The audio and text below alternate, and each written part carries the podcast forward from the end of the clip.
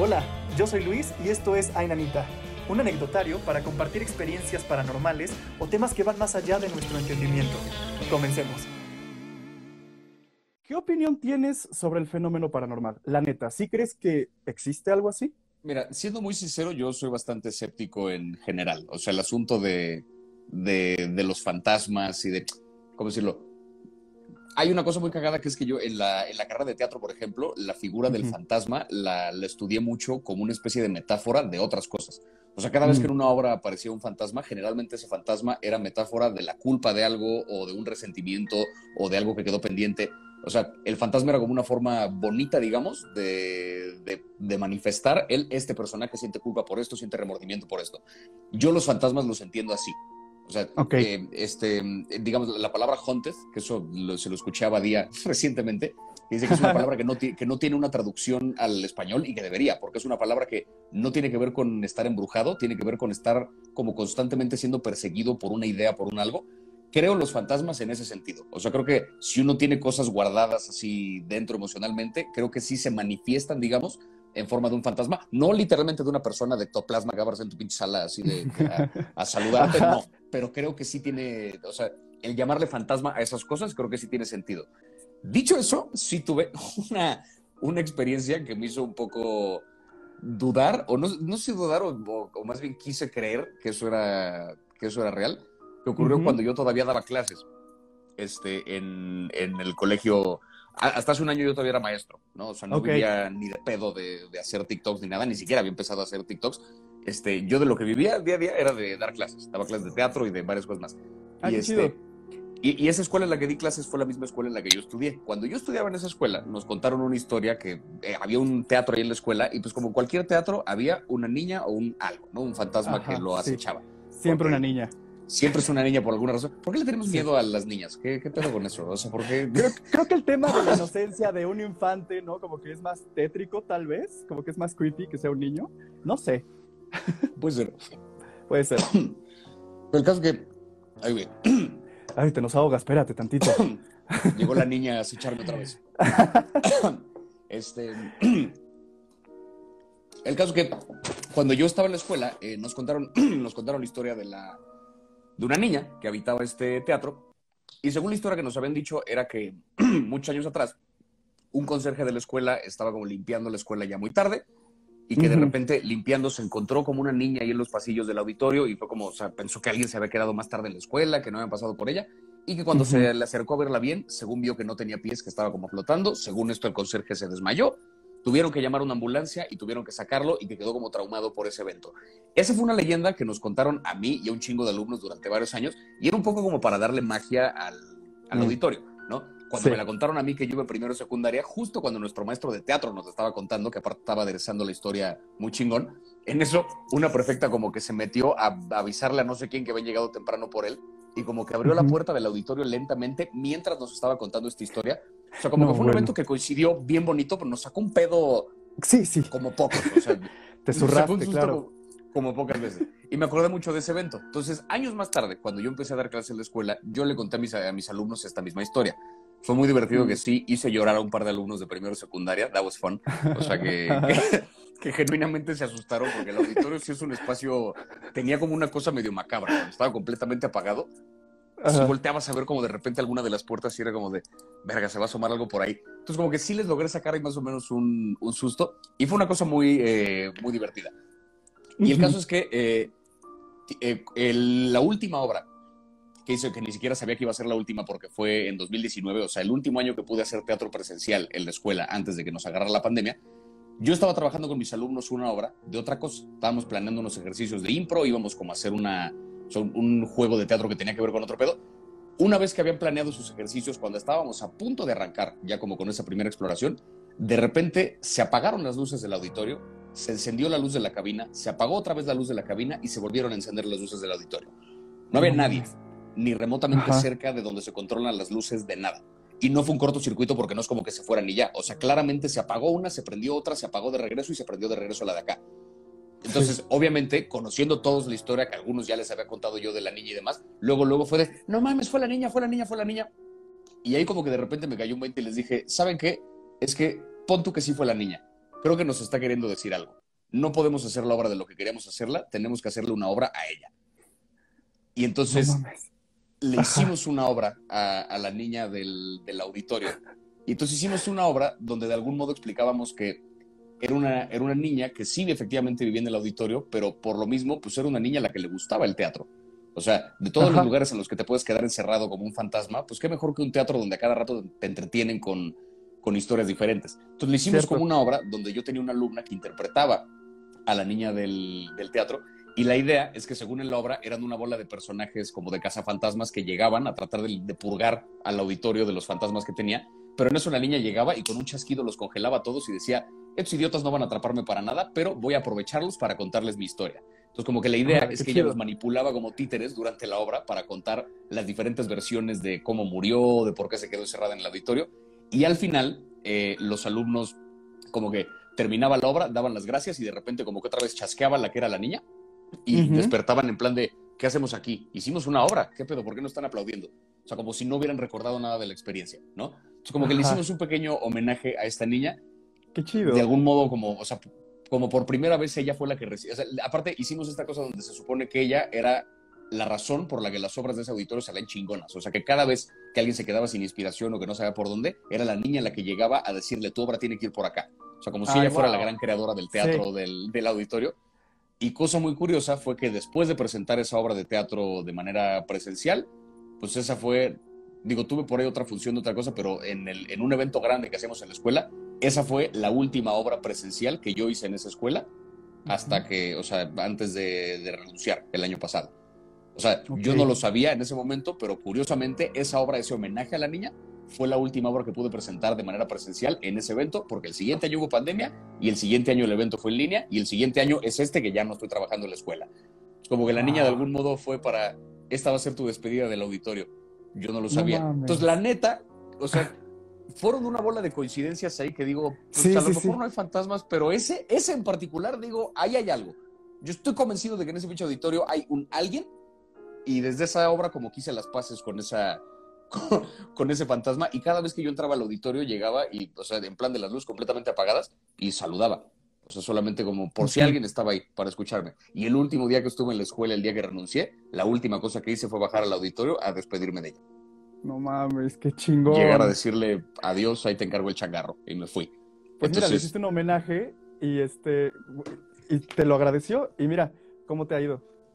Es una Bastante bien, o sea, no, la, niña, o sea, si, si, es ella la que me ha estado ayudando, o sea, es que es eso, o sea, ¿no? A lo mejor me estoy sugestionando, pero a lo mejor sí, ¿no? O sea, no tengo realmente pruebas para decir, ahí no hay absolutamente nada. Entonces, mi única experiencia como más o menos cercana con lo paranormal es a partir de esta bola de coincidencias que yo interpreté como algo paranormal, pero fue una experiencia bastante amigable. O sea, si un fantasma se quedó en la Tierra para algo, pues qué estupidez que se quedara para hacer el mal, ¿no? O sea, a mí me hace sentido que, que se quedara para divertirse. Exacto, o sea, como tú dices, como diversión, a lo mejor nada más le gusta estar asustando a, sus amigos o a la gente que conoce. O la... Se me hace... La neta está bien bonita porque es como, pasó algo que pudo haber sido paranormal, lo de las luces, ¿Y tú qué hiciste con eso? ¿No te asustaste y dijiste, no mames, vámonos de aquí? No, le hiciste un homenaje a la niña como de, güey, hay que hacer una obra de la niña. Y, es que llegó a pedirnosla. Claro, porque ella llegó a pedirnos. O sea, no es casualidad que el día que estábamos planeando, no fue un ensayo cualquiera, no fue en las primeras clases, fue el día que estábamos definiendo qué íbamos a montar el resto del año. Fue el día que pasó eso. o sea, el timing fue demasiado preciso como para no pensar. Fue la niña diciéndonos, Nel, la obra se va a tratar de otra cosa. Esto que está haciendo no va a servir. Háganme una obra a mí. Sí, sí, sí, sí. Güey, qué chido. Y sí, sí se presta, ¿no? Como que sea paranormal. Como tú dices, a lo mejor es la sugestión, pero sí, totalmente es algo pues que va un poquito más allá de la lógica. Sí, totalmente de acuerdo. Pero entonces, es lo único que te ha pasado así que neta te sacó de onda en toda tu vida. En, en ese sentido, como paranormal, sí, porque, o sea, como que eh, soy, suelo ser como una persona bastante lógica, o sea, como que suelo, suelo atender, contrario a lo, que uno, a lo que uno pensaría, o sea, por, por lo que me dedico y que hago comedia y hablo de cine y demás, este, me han siempre me ha gustado mucho las matemáticas, siempre me ha gustado mucho la lógica, siempre me ha gustado mucho como el approach científico a las cosas, por poquito que sepa. Di clases de mate, de hecho, muchos años también. Este, Órale. un buen rato. Entonces, y tomando en cuenta eso, pero no, digamos, no uso la lógica, ¿cómo decirlo? No quiero por eso negar la posibilidad. O sea, siempre creo que es muy sano dejarle al cerebro un espacio para lo que no sabe todavía. ¿No? O sea, como, no, no, no puedo cerrarme la idea de Nel, no existen. Yo qué sé, güey. O sea, a lo mejor. Claro. Después, este, a lo mejor después sí aparecen. Pero en general, yo, todo lo que tiene que ver con lo paranormal, yo siempre he pensado que es más bien una, una manifestación de algo interno. Es decir, cada vez que yo entraba a ese auditorio y que yo apagaba las luces porque era el último en salir, porque pues era el maestro, y subía las escaleras, me daba como un pequeño escalofrío en la espalda, como de, güey, vete corriendo porque hay algo atrás de ti, ¿sabes? Si yo hubiera volteado, seguramente no había nada, pero yo lo sentía, ¿sabes? Yo sentía como ese pequeño escalofrío, y en el momento que lo estoy sintiendo, pues no en ese momento se vuelve real. O sea, hasta que yo no volteé para corroborar que no hay nada, el fantasma está ahí. Sí. No hay nadie que me diga lo contrario y yo lo estoy sintiendo. Luego entonces ahí está. Entonces, ¿es eso algo paranormal? Pues puede ser que sí, ¿no? O sea, yo siempre lo he visto de esa forma, que es, o sea, si alguien cree en fantasmas y ha tenido experiencias con fantasmas, no lo dudo ni tantito que sí las haya tenido. A lo mejor fue una manifestación de algo que tenía en la cabeza, pero si lo sintió y no hay nadie para corroborar lo contrario, pues entonces igual y sí. Sí, eso tiene mucho sentido porque, o sea, queramos o no, llegamos a percibir ese tipo de sensaciones todos en algún momento de nuestras vidas. Y de hecho, con respecto a todo ese tipo de cosas, nos dio una mega cátedra Badía en este anecdotario. Entonces, este, también, si quieren escuchar como esas especificaciones de, güey, a lo mejor no creo tanto, pero hay ciertas cuestiones que pueden ser comprobables, etcétera, pues vayan a ver el episodio con Badía en este anecdotario, pero tiene todo sentido lo que dices, Javier.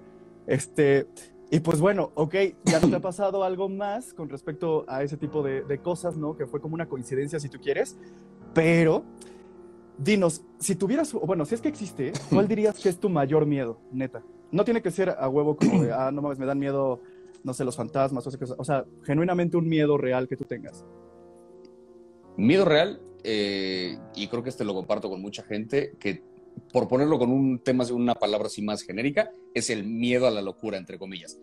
Pero a lo que me refiero con esto es al, miedo a, yo quedarme como de alguna forma consciente, atrapado en mi cabeza, pero no ser capaz de, decirle a nadie, estoy aquí atrapado. Uh explico? O sea, como de repente quedarme perdido así como en un algo, que la gente no me entienda, que me ven y como que, o sea, digamos que visto desde afuera estoy balbuceando, pero yo por dentro estoy consciente de que estoy hablando bien y de que estoy queriendo pedir ayuda y que no me entienden. O sea, este miedo a que de repente yo haya visto algo y que nadie más lo vio y que me tiren de loco y que me encierren en un pinche, este, en un cuarto blanco donde cualquier cosa que yo diga es más prueba de que sigo estando loco y que nada sirve como evidencia para descartar lo contrario, porque es bien fácil, ¿no? Hacer este, o sea, como hacer que eso. Me acuerdo que eh, uno, uno de los cuentos que de hecho usaba, usaba en mi clase es este cuento de, eh, el de Solo vine a hablar por teléfono, de García Márquez. Es un cuento de una mujer que eh, se queda su coche varado en la carretera y, eh, y obviamente, obviamente, no había celulares en aquel momento. Entonces está esperando que pase un camión o un algo que la lleve cerca de un teléfono para poder hablarle a su esposo para decirle, no voy a llegar a la cosa que tenemos de chamba, me quedé aquí varada, llego más tarde. Total, se sube a un camión, como que el recorrido es más largo de lo que ella pensaba, se queda dormida y cuando despierta la enfilan con una bola de personas que parecía que venían dormidas, pero que en realidad venían drogadas ahí en el camión y la meten a esta suerte como de manicomio donde eh, la admiten, ahí pasa la noche y el día siguiente ya dice, eh, disculpe, lo que pasa es que yo no soy parte de esta como comuna de pacientes, yo solo vine a hablar por teléfono. Ah, tiene delirios de tal, tal, tal. No, no, no, de verdad, yo solamente vine a hablar por teléfono, mi coche se quedó varado no sé dónde, se le olvidaron las llaves del coche, entonces no tenía pruebas para demostrar que el coche se había quedado varado. Y conforme pasa el tiempo, lo que ocurre es que terminan sí volviendo la loca, porque entonces los médicos dicen, uno de los síntomas de que te estás volviendo loco es que te obsesionas con algo. Cada vez que tú le preguntabas a ella qué vino, ella decía, es que solo vine a hablar por teléfono. Entonces, claro, está la obsesión con hablar por teléfono, luego entonces está loca, pero sí era real. Entonces, es una cosa bien desesperante porque no hay nada paranormal en este cuento, pero es una bola de personas que sin querer conspiran para hacerle creer a esta persona que está loca. Ella termina convenciéndose de que lo está y todas las señales están porque pues ahora sí que coinciden con lo que sí había pasado en la, en la vida real. Qué pinche miedo. Es un nuevo terror desbloqueado. sí. A mí ese miedo, o sea, esa idea de que de repente la gente asume como de, no, es que estás loco. No, de verdad, yo solamente tal y tal. No, adentro, al manicomio. No, eso, eso es creo el mayor terror que tengo. Que me maten antes de eso, de verdad. O sea, yo, eso es a lo que más, a lo que más, más pánico le tengo así. Si ven que estás quedando loco, que te den un tiro ya, por favor. Por favor, sí, sí. El día que de repente empiezo yo a desvariar en ese momento, una almohada aquí, calmete, calma, calma, calma, sí. Dicen qué película. El cuento se llama, se llama Solo vine a hablar por teléfono. Es un cuento de Gabriel García Márquez. Está bien cortito y es un pinche deleite hay más detalles de por medio, o sea, el qué pedo con el esposo, el antecedente de esta mujer y bla, bla, pero wow, ese es un cuentazo. Sí, cuentazazo. A ver, déjame ver, como que a mí te me estás trabando. ¿Tú me estás escuchando bien y me estás viendo bien, Javier? Te escuché bien y te, solo un momentito se me trabó, pero ya todo bien. Ok, a ver, no sé si utilizar datos o bueno, sigámonos así. Si vemos que se empieza a trabar o eso, voy a recurrir a los datos.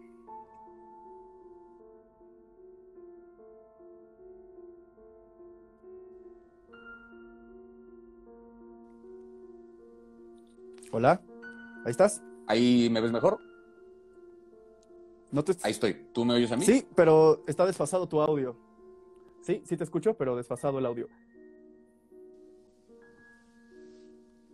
Ok. Ahí. sí, ya, ya está un poquito mejor. Ahí va. pero llega, llega más tarde el audio. Está bien, está bien. Bueno, dicen, se oyen bien y se ven bien, otro dice que se trabó. X, ahorita irá pasando. Oigan, es pandemia y eso todavía, o sea, no se puede todo, o sea, seguimos lidiando con el internet y con estas mamadas, ni pedo, o sea. Sí, y así pasa con lo eh, digital, y si se corta nos volvemos a conectar, no pasa nada. Eh, no pasa nada. Oye, este, vi por ahí en los comentarios a Mon Valenzuela. Mon, te queremos mucho. Hicimos un episodio con ella y con Badía. No sé si ubicas a Mon. Es Mamá Cuervo en TikTok. Sí. Este, y están diciendo que deberíamos hacer un live Sí, deberíamos hacer un live con Badía, con Moni, contigo. Creo que la plática sería espectacular. Súper jalo. Porque aparte, ahorita que, mencionas, este, es que con, Badía tuve chance de, platicar en otra cosa hace poquito y, hablábamos un poco de. Eh, empezamos a discutir de esta serie de la de Archivo 81, una serie que salió ah. recién en Netflix, que según tiene que ver con unas, eh, con unas cintas de video, o sea que el chiste de esto es que era análogo, no era video digital, que de algún modo capturaron una bola de cosas paranormales que, ocurrieron en una casa junto con otra bola de eventos que ocurren en un edificio que después se incendió. Pero el caso es que eh, hablábamos un poquito del qué pedo con esta cosa de que en las películas de terror o en las series es siempre lo análogo lo que detecta estas fuerzas de fuera, ¿no? O sea, ¿por qué nunca es en un video digital? ¿Por qué nunca es con un iPhone que alguien agarra un fantasma? ¿Por qué siempre es a huevo con un pinche cassette o con una cosa así? Y, este, y un poco lo que empezamos a discutir y lo mencionaba, este, lo mencionaba un par de personas ahí en la plática, es que no puedo ir a más detalles, pero bueno, es que lo mencionaban por ahí, que, eh, que, el radio, por ejemplo, o sea, el, justamente la, creación de las ondas de radio que pues eventualmente se convirtieron en la primera forma de transmitir información de manera masiva, tenía que ver justamente con tratar de captar eso paranormal. O sea, con nosotros vemos ciertas cosas, oímos ciertas cosas, pero ¿qué pasa si yo hago un aparato que sea, sea capaz de capturar una frecuencia que ni veo ni escucho, pero que sepa procesar esa información y entregárnosla de un modo que sí la podamos ver. El radio surge de esa búsqueda. O sea, los primeros güeyes que inventaron un pinche aparato que con una antena leyera las señales de tal y tal, no estaban buscando una señal para escuchar las noticias. Estaban buscando a su tía muerta, estaban buscando a, más allá, estaban buscando otra cosa. Entonces, ¿qué pasa si simplemente no tenemos aún la tecnología? ¿Qué pasa si no existe todavía un radio que sea capaz de leer la frecuencia a la que eso ocurre? Sí, Sí, sí, sí, qué interesante. Y tiene toda la razón. De hecho, me encantó esa serie. Si no la han visto, véanla, se llama Archivo 81 en Netflix. Sí, sí la pasé mal de repente, porque no sabía de qué iba al principio. Dije, esto es una secta, esto es algo como. Sí, o sea, sí, sí, sí, pero me atrapó. Me atrapó bastante. Ya quiero ver qué va a pasar. Oye, este.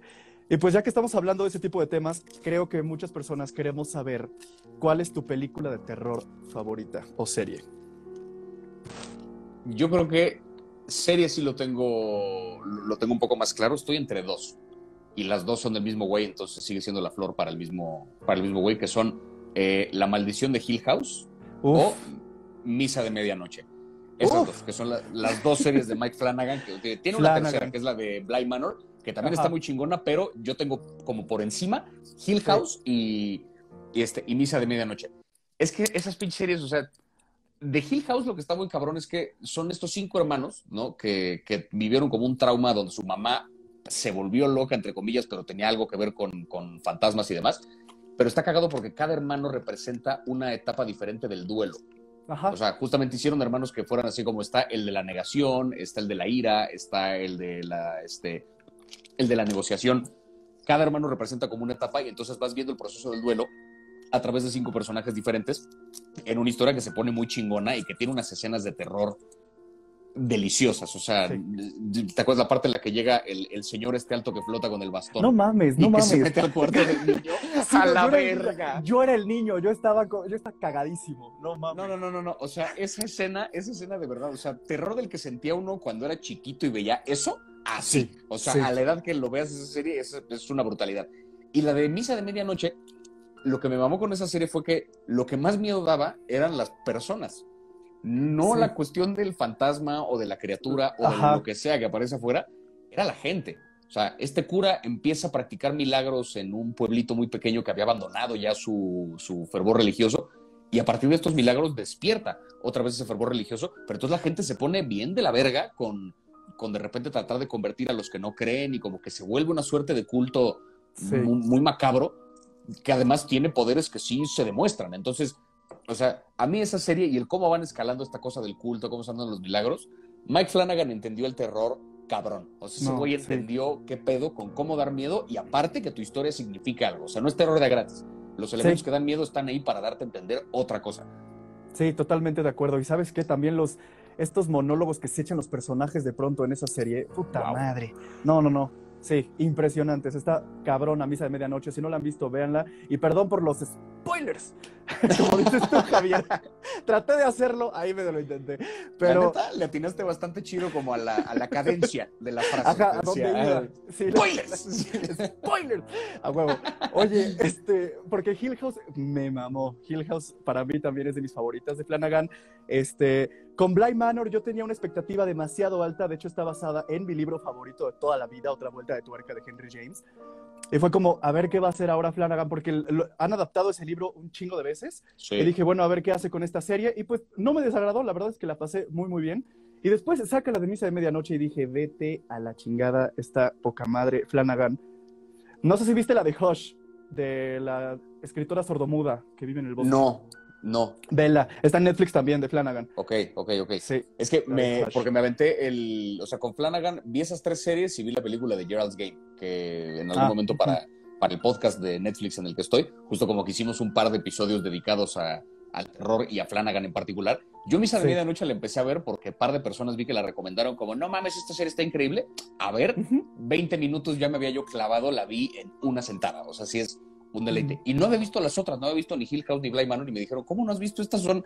Y, o sea, en general a mí el terror, yo tengo un asunto con el terror que es, no, no suele encantarme porque em, hay un pedo donde toda la parte en la que lo que sea que está ocurriendo es desconocido, es bien interesante, porque justamente porque es desconocido, tu cerebro empieza a trabajar y empieza como a maquinar una bola de cosas de será esto, será lo otro, es ahí donde está el verdadero miedo una vez que le dan una explicación específica, como que se pierde un poco la ilusión, no es como que el mago revelara el truco, para mí como que se pierde un poco el chiste, o sea, el último bloque, el último acto de las historias de terror, en general, me da hueva. Por esa cuestión. O sea, funciona bien la historia, pero es como de, nah, ya me explicaron qué pedo, ya se fue. Pero con sí, Flanagan hay un algo que creo que, aunque te da, o sea, una te deja un montón de incógnitas y la otra, las respuestas que sí te da, responden algo más profundo. O sea, responden justamente a estas cosas de que los fantasmas también son culpa, también son deseos, también son eh, imaginación. Entonces, eso fue lo que realmente disfruté con, con ese tipo de terror, ¿no? O sea, eso fue lo que, lo que me mamó. Se, se, disfruta muchísimo porque no simplemente se recurre al jump scare o a recursos así, o sea, no, como que la historia genuinamente te da terror por sus personajes, por lo que te están contando, por cómo lo va construyendo, es poca madre. Sí, de verdad, véanla, vean Hill House, vean Bly Manor y sus películas. Este, Oye, te quiero preguntar de mi película de terror favorita. Digo, tengo un chingo. Para mí esta pregunta es súper difícil, pero pues quiero que me digas un podcast de ese contenido, me pues imagino que te mama el terror, sí. sí, sí. Y hasta eso soy súper miedoso, ¿eh? Vaya ironía. Soy no, qué bueno, porque entonces por eso disfrutas más el terror. O sea, te acercas Exacto. con un esto sé que sí me va a asustar. Sí. Exacto, yo disfruto que me asusten y si no me asustan es como, bueno, la pasé chido por lo menos en algún momento de la peli. Este, pero a ver, ¿qué opinas del conjuro? La 1. A mí, esa, esa, por ejemplo, fue de esas veces que fui al cine a ver una película de terror y dije, ah, vaya, o sea, me dan algo que sí, por mucho que sea la historia de la bruja, la casa maldita, que lo que sea, hay una cosa en el tono y en la forma en la que van progresando las acciones que a mí me tuvo hecho un imbécil la película entera. O sea, a mí la, primera película del Conjuro sí me parece una auténtica obra de arte. ¿Verdad que sí? Sí, Todo, todo, sí, sí, gracias. sí. todo lo que está pasando como que todo el tiempo le están sumando, sumando, sumando. Me sacó sustos de de veras, pero aparte hay un drama que funciona. O sea, hay un drama muy poderoso de, no solamente con la relación de la pareja que llega como a ver qué pedo con esta casa, su interacción con los miembros que ya habitaban en esa casa, el antecedente de qué pedo con la bruja que mató a su hijo, que bla, bla, bla, o sea, todo el, está como todo muy bien orquestado, digamos, es un drama que funciona y encima te saca un chico de sustos. A mí esa película, esa película me encantó. Siempre lo digo en este anecdotario y algunos me han tachado de de psicópata, porque la verdad es que la disfruto tanto que cuando estoy estresado, me quiero relajar, no tengo nada que hacer, la pongo y puedo dormir incluso viéndola, o sea, me relaja demasiado ya verla. No, también no mames, o sea. Sí, perdóname, Javier. También no mames. yo, para relajarme aquí de fondo pongo, pongo, pongo, Seinfeld, Los Simpson, qué sé yo, es algo así como, ya me lo sé, está facilito. Ni en pedo me duermo Ella terror a huevo. jamás, güey, jamás, jamás. Ok, tal vez tengo que revisar algunas cosas con mi persona. pero está muy bien, está muy bien. Quería sacarlo. qué bueno que hagas esto, o sea, qué bueno que te dediques a esto, porque entonces eso habla mucho de tu personalidad, de que eres muy afín a ese tipo de emociones. Está chido, está chido. Yo respeto. Gracias, gracias. gracias, gracias. A ver, Mon Valenzuela, sí te voy a hacer caso, dame chance. A ver, ¿qué opinas de Tabuada, Javier? anda ahí preguntando. Este, Estoy ley, ley, ley ese comentario. ¿Qué coño es tabuada? No sé, me agarran. ¿Qué es eso? Es que, Mon, yo tampoco sé qué es tabuada. Por favor, discúlpanos. O sea, la cagamos. Te fallamos, Mon. Te fallamos. O sea, what is that? Quisiera, quisiera contestar, pero no voy a hacerme como el que, ah, sí, ubico la de. No, o sea. Sí, sí, sí, sí. Eso es una cualidad importante, banda. Este, reconozcan su ignorancia cuando la tengan. O sea, eso jamás. Claro. Nunca sean el, ah, sí, sí, ubico, pero no me suena. No sé, ¿qué es tabuada? No sé. Y ya si, ya si te dan ganas, ya me voy, verás, sabrás, ya, Perdón, Mo, no te vayas. Dice, el, el, host está loquito. Discúlpenme, ya no voy a volver a decir que veo el conjuro para relajarme. Oye, este, quiero soltarte algunas preguntas rápidas, que es como una especie de juego. Y ya de ahí nos seguimos con otros temas que quiero preguntarte. Venga. Entonces, venga, a ver, ¿qué preferirías? Es algo así, ¿va? ¿Saber cómo o saber cuándo te vas a morir? Saber cómo o saber cuándo. Em, yo creo que preferiría saber cuándo. O sea, ya es una certeza, ¿cierto? O sea, ya si me dicen esa fecha, no importa si yo me encierro en mi casa, nada, igual ese día, ese día va a llegar. Yo preferiría saber cuándo porque si, si ya está la certeza de que va a ser dentro de X cantidad de tiempo, yo sé que tengo ese tiempo para hacer lo que se me antoje. O sea, ya sé cuánto tiempo tengo que me queda para, para aprovechar o no, como quiera yo aprovechar. Ok, sí. El pedo es que si yo supiera cómo, voy a obsesionarme con evitar hacer cosas que se le parezcan a ese cómo y va a llegar un punto en que todo lo voy a asociar con eso. O sea, si me dicen, te vas a morir atropellado, de principio, en mi perra vida vuelvo a cruzar una calle, ¿no? Pero entonces, a lo mejor, este, de repente me le acerco a un coche que está estacionado y me va a dar miedo porque qué pasa si alguien empuja ese carro, qué sé yo. O sea, me empiezo a obsesionar entonces con alejarme de los coches, entonces ya no voy a poder ver rápido y furioso porque me va a dar miedo y voy a, sí, sí, empezar a clavar con estupideces que yo preferiría saber cuándo. Preferiría y quedarme con el misterio de cómo va a ser de un infarto, atropellado, este whatever. Sí, sí, sí. Sí, creo que también. Yo, yo diría lo mismo, sí, definitivamente. Abro otra vez el paréntesis de Mon porque ya me acaban de dar un periodicazo en el hocico. Este, estudié cine y mira, Taboada es un director de cine mexicano, efectivamente. Hasta el viento ah, tiene pues miedo, Más negro que la noche, El libro de piedra. ¿Has visto alguna de esas películas de él? La de Hasta el viento tiene miedo, pero la, vi hace mucho en el cine y la verdad es que no. Ni me acuerdo y no sabía que era un director, o sea, francamente a lo mejor la película no se me hizo memorable en ese momento, por algo no me acordaba de no. Yo creo que la del libro de piedra era la que me daba terror de niño. La llegaban a pasar en Canal 5 o algo así, y yo siempre que la pasaban me daba muchísimo miedo. ok, sigamos con el que prefieres. A ver, ¿una visita a una casa embrujada o prefieres una visita a un cementerio en la noche? Em, pues el cementerio, yo diría, la neta. Yo creo que, es que yo creo que también, no sé, cómo que... Sí, yo creo que también porque aparte en el cementerio, o sea, eh, eh, se me hace un poco la diferencia entre, o sea, digamos, como acercamiento al terror, la diferencia entre ver una colección de cortometrajes a ver una película de terror, ¿sabes? Como que el cementerio siento que son cortos, porque hay un chingo de historias de gente que se murió y que qué sé yo. La casa es como una sola cosa, ¿sabes? O sea, si la casa está embrujada es porque todos los cuartos le responden al mismo embrujo, cosa, o sea, cada cuarto simplemente es como ir avanzando de nivel y cada vez te va a dar más pinche miedo lo que estás viviendo. en cambio, el cementerio, como que, uy, esta lápida de, ah, bye, y me voy a la que sigue de un señor que se murió de 90 años. Qué bonito. Ya, así. Ok. O sea, así Ok. lo pensé yo. O sea, creo que el cementerio me daría menos miedo. Creo por eso Sí. que me iría a un cementerio antes que a. Sí, yo también. Porque iremos a un aparte, es más, es más, si las condiciones que me ponen es que prefieres ir a un cementerio o a una casa embrujada, fácil, cementerio y escojo ir en principios de noviembre. A, a la peda, a la peda, listo. a la peda con los muertillos, sí, a huevo. Ajá. Siempre he tenido ganas de hacer eso, ¿sabes? En Día de Muertos. Irme a un cementerio, pero pues no he tenido la oportunidad. Se me antojaría mucho ver cómo es esa, esa este, tradición, vivirla. Yo, yo nunca he ido tampoco y tengo un compa argentino que vino a. México pinches tres días y fue. O sea, justo vino a principios de noviembre y le tocó que lo llevaran a.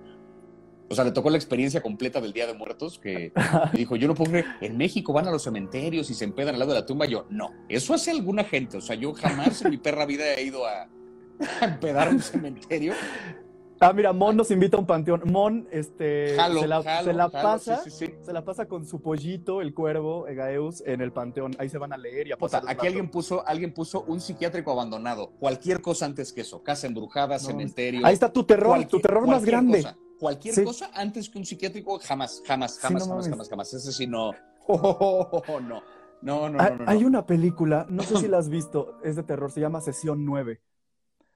No. Y, y va de unos güeyes que se dedican a limpiar eh, lugares abandonados por- porque los vendieron y entonces la empresa que lo compró el lugar contrata a ellos para que limpien, ¿no? Todo el lugar, desinfecten y la chingada.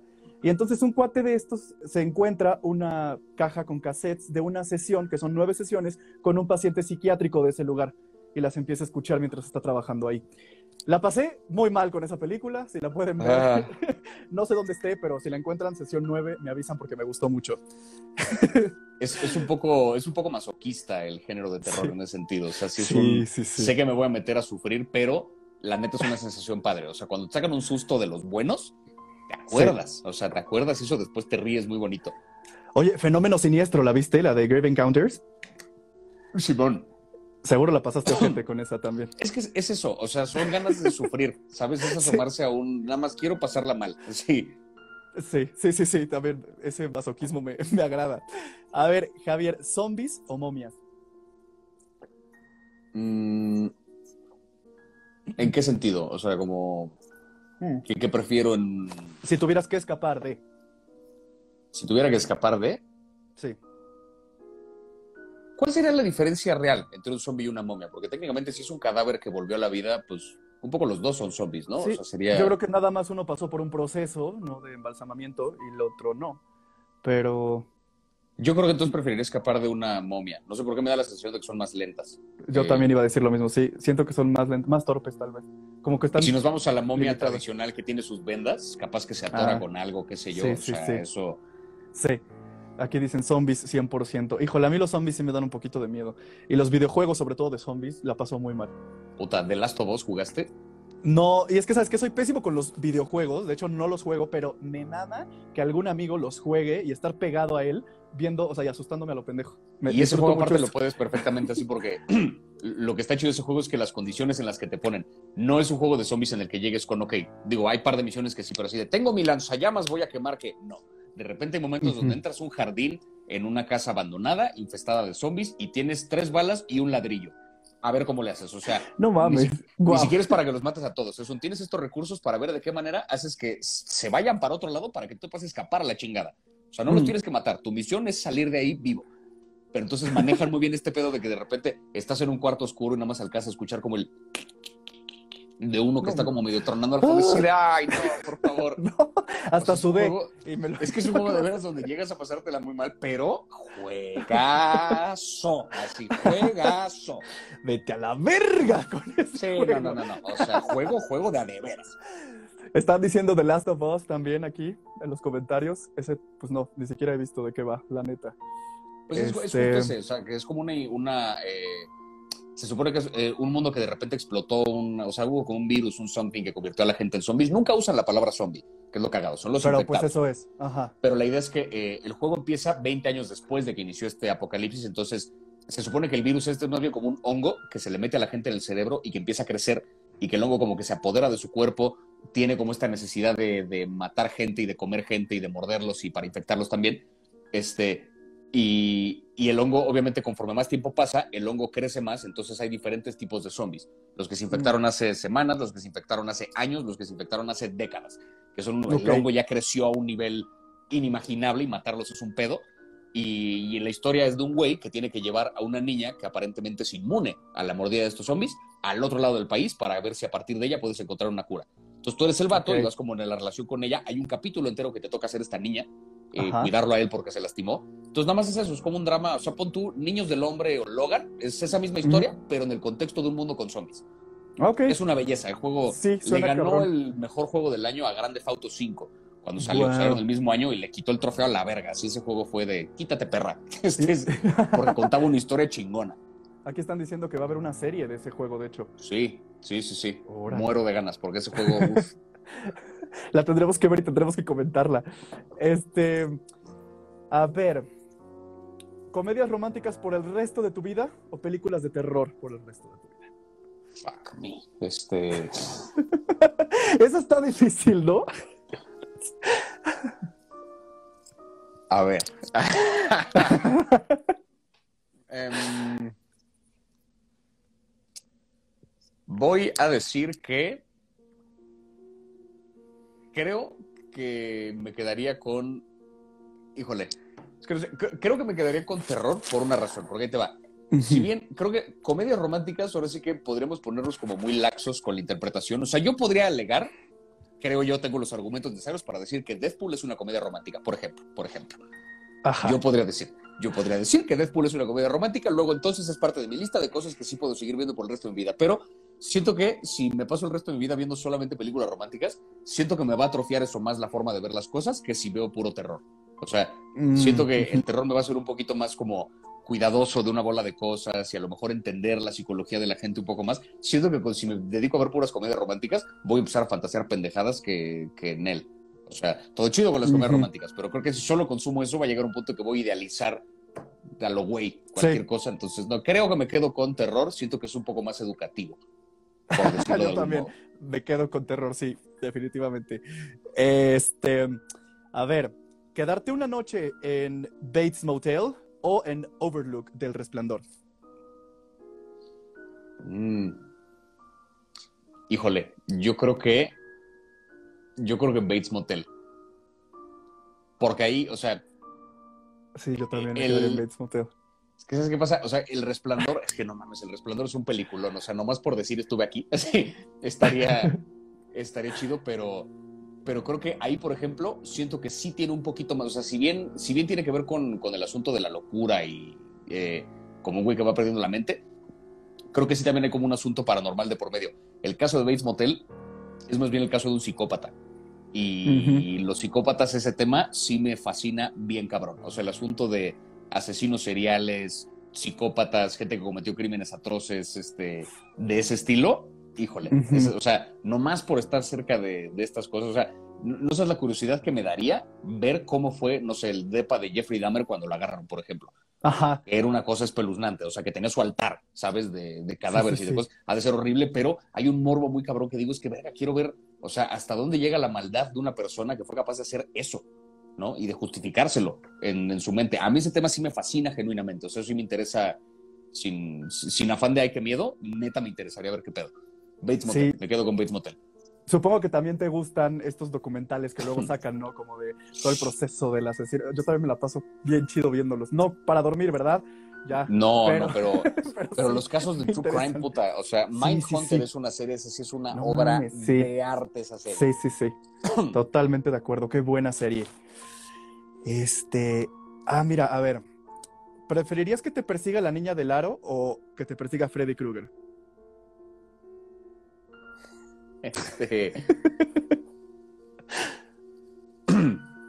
Creo que Freddy Krueger. No, papi, o sea, yo lo podría, qué puto miedo. O sea, igual, igual me van a matar, pero hay este, por dos razones. Una, Freddy Krueger me recuerda, o sea, porque es una parodia de este personaje en un capítulo de Rick and Morty, este, You can run, but you can't hide, bitch. Que Ajá. está cagado. Entonces siento que en mi cabeza, si logro asociarlo con eso, puede que se reduzca un poquito el miedo. Y la niña del aro está como húmeda, guácala. O sea, es una tontería, yo sé, es una estupidez, pero, pero, o sea, Freddy Krueger mínimo, o sea, va seco, ¿sabes? Como una persona por la vida, no va... Sí. Guácala, Sí. o sea, como que tiene como pantano, ¿sabes? En la...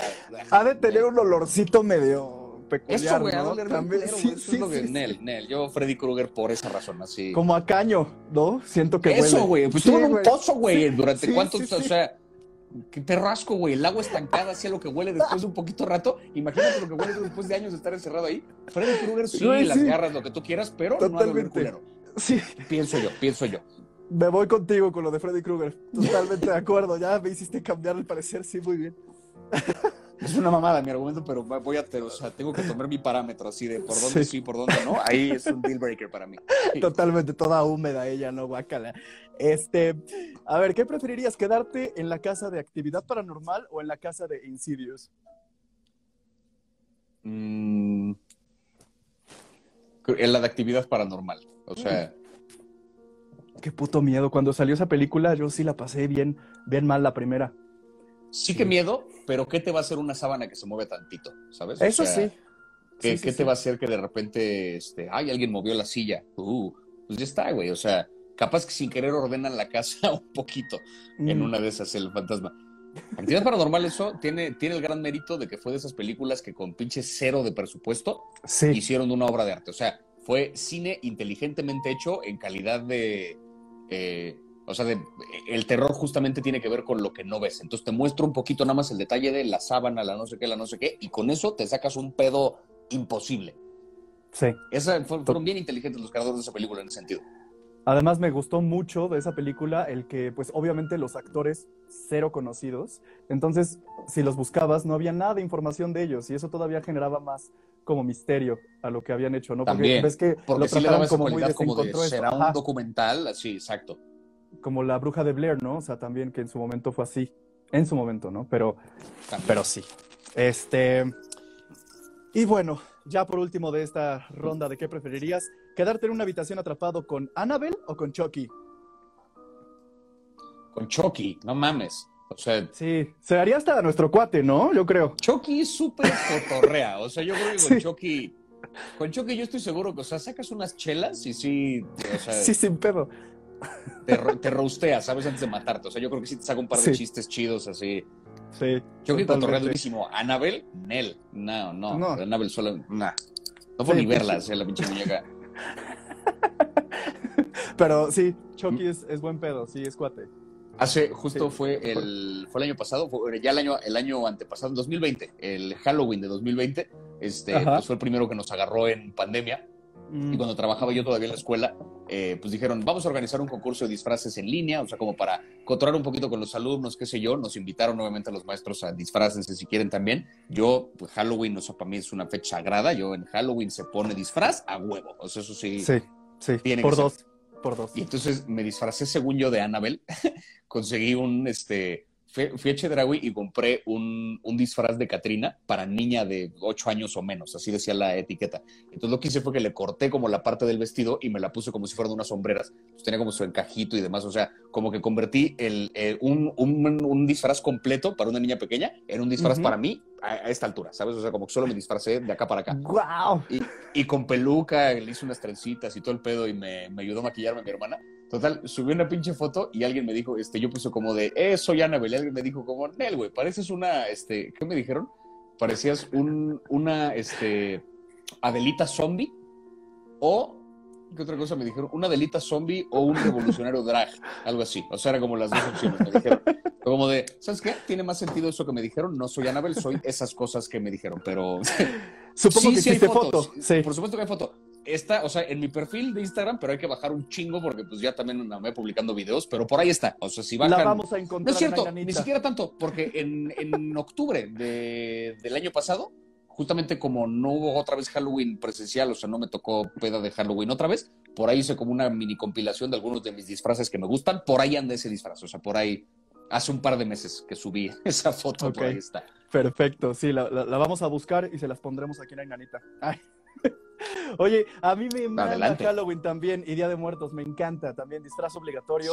De hecho, con mis amistades, cada año es como Halloween masivo en casa de mi papá, porque tiene como un salón de fiestas que no usa, entonces se pone cabrón. Este, obviamente en la ciudad de Puebla. Si este año hacemos algo o el siguiente, vas a estar me- mega invitado, amigo mío. Ay, Con sí, obligatorio. nada como una peda de disfraces, güey.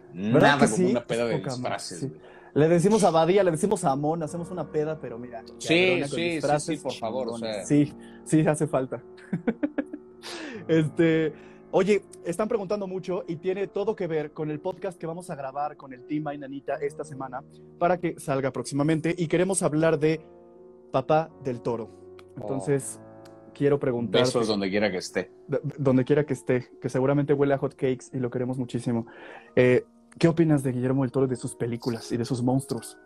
A mí me gusta un chico, o sea, híjole, el güey está donde está por muchas razones, que o sea, tiene, tiene bien merecido el lugar al que ha llegado como director y como artista mexicano en el mundo.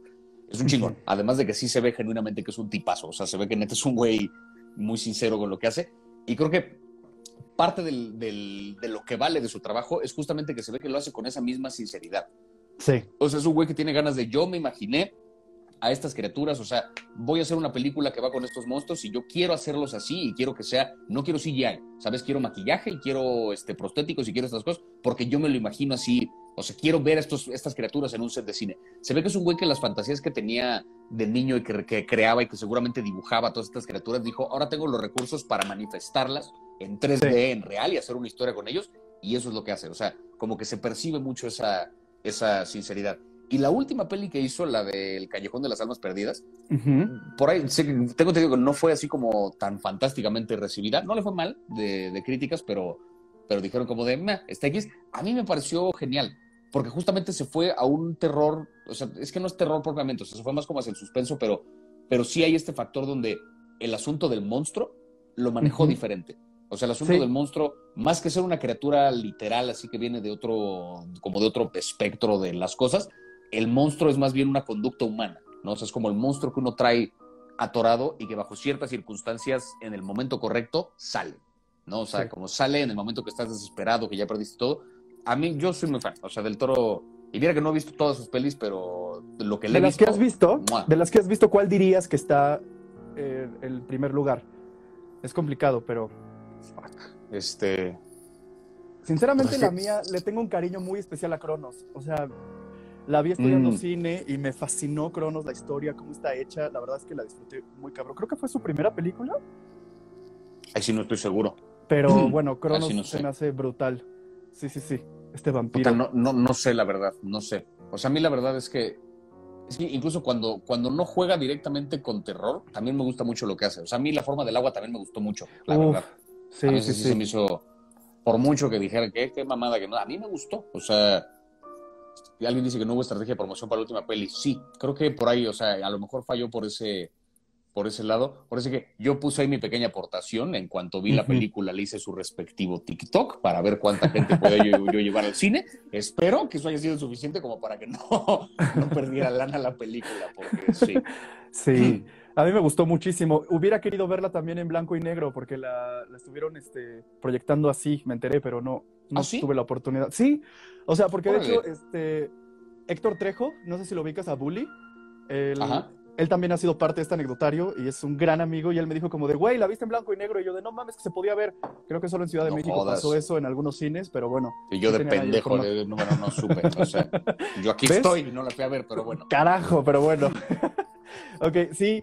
Entonces, ¿cuál dirías que la forma del agua, no? O sea, No, yo creo que, o sea, a mí la neta, quizá creo que sí, eh, digo, es medio cliché, pero el laberinto del fauno, creo que sí tiene esa cualidad Uy, que... no mames. Creo que esa sí tiene como esa cualidad de, o sea, la escena de la morra que llega y prueba la comida y el vato con los ojos acá, chinga tu madre. O sea, a mí eso sí, cuando vi esa película, esa escena me sacó un pedo y a la fecha la veo y me da un estrés. El tema de de las describir. hadas, el... Sí, sí, sí, sí. Yo la vi, o sea, yo estaba pues sí bien, bien chiquillo cuando salió esa película, la vi en cines y me acuerdo que sí me quise salir un rato porque la pasé muy mal con el, el personaje este del, pues del militar, cuando destroza el rostro de creo que es el, el- el Ah, hijo de no sé qué. Sí, sí, sí, sí, para sí. mí esa escena en ese Con la momento parte de puta. atrás de la pistola, ¿no? Que No, no que mames, puta madre. Yo, para mí, esa, creo que era la primera escena que veía en mi vida, así de brutal, tan gráfica. No mames, creo que tuve pesadillas de esa escena. O sea, la brutalidad del ser humano en ese Sí. momento me dio. Puta.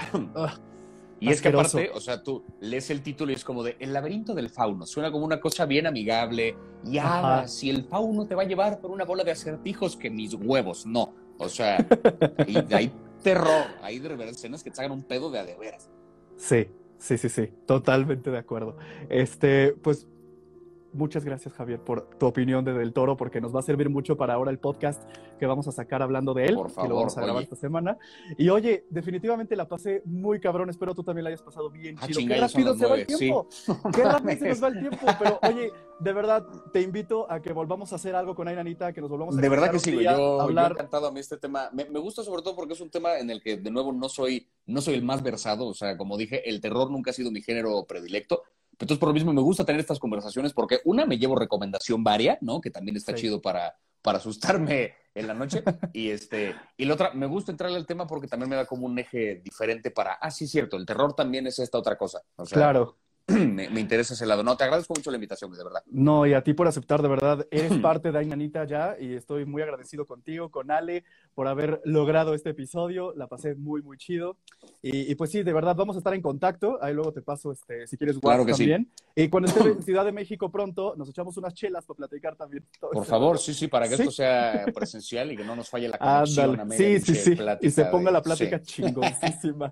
Oye, rápidamente, te lo- te lo tengo que pedir porque estas personas básicamente me dijeron, güey, te doy mi sangre, pero por favor, que me mande un saludo, Javier Ibarreche.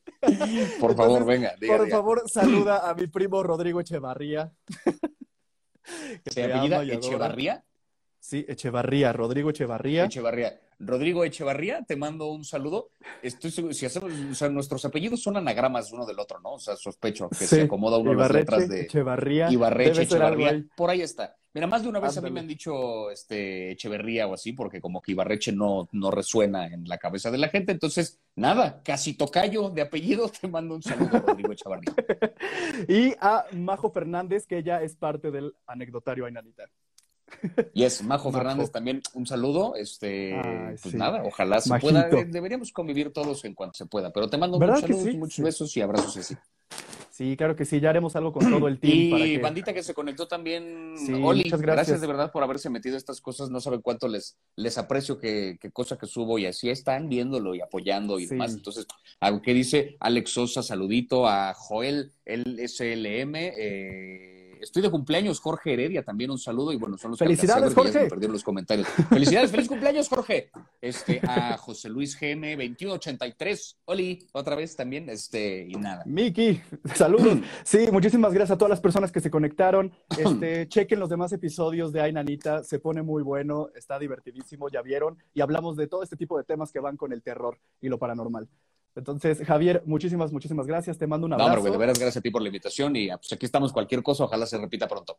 Claro que sí, pronto se va a repetir. Ya vas a ver. Te mando un abrazo y muchas, muchas Igualmente, gracias. güey. Gracias a ti. Chao. Bye bye. Bye, bye. A ver. Como llamada de Zoom, esto es una. es- Sí, sí, sí. ¿Me despido o qué hago? Solo me desconecto. que- Desconéctese, por favor, ¿sí? Bueno, ahora sí. Adiós. Adiós. Muchas gracias a todas, a todos por conectarse a este episodio número 3 de este anecdotario paranormal. Síganos en nuestras redes sociales, en Facebook, en Twitter, en Instagram y también en TikTok. Tendremos también ahí clipsitos con Javier que vamos a estar subiendo. Les agradezco infinitamente todo el apoyo al anecdotario.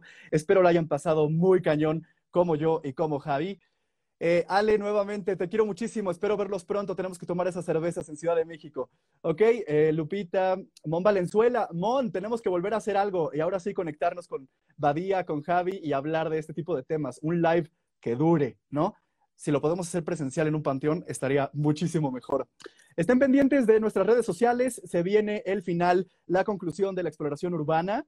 Ya quiero que sepan qué fue lo que nos pasó. Muchas personas también nos están preguntando. Y estén pendientes de las redes sociales porque sabrán quiénes serán los siguientes invitados de esta sexta temporada.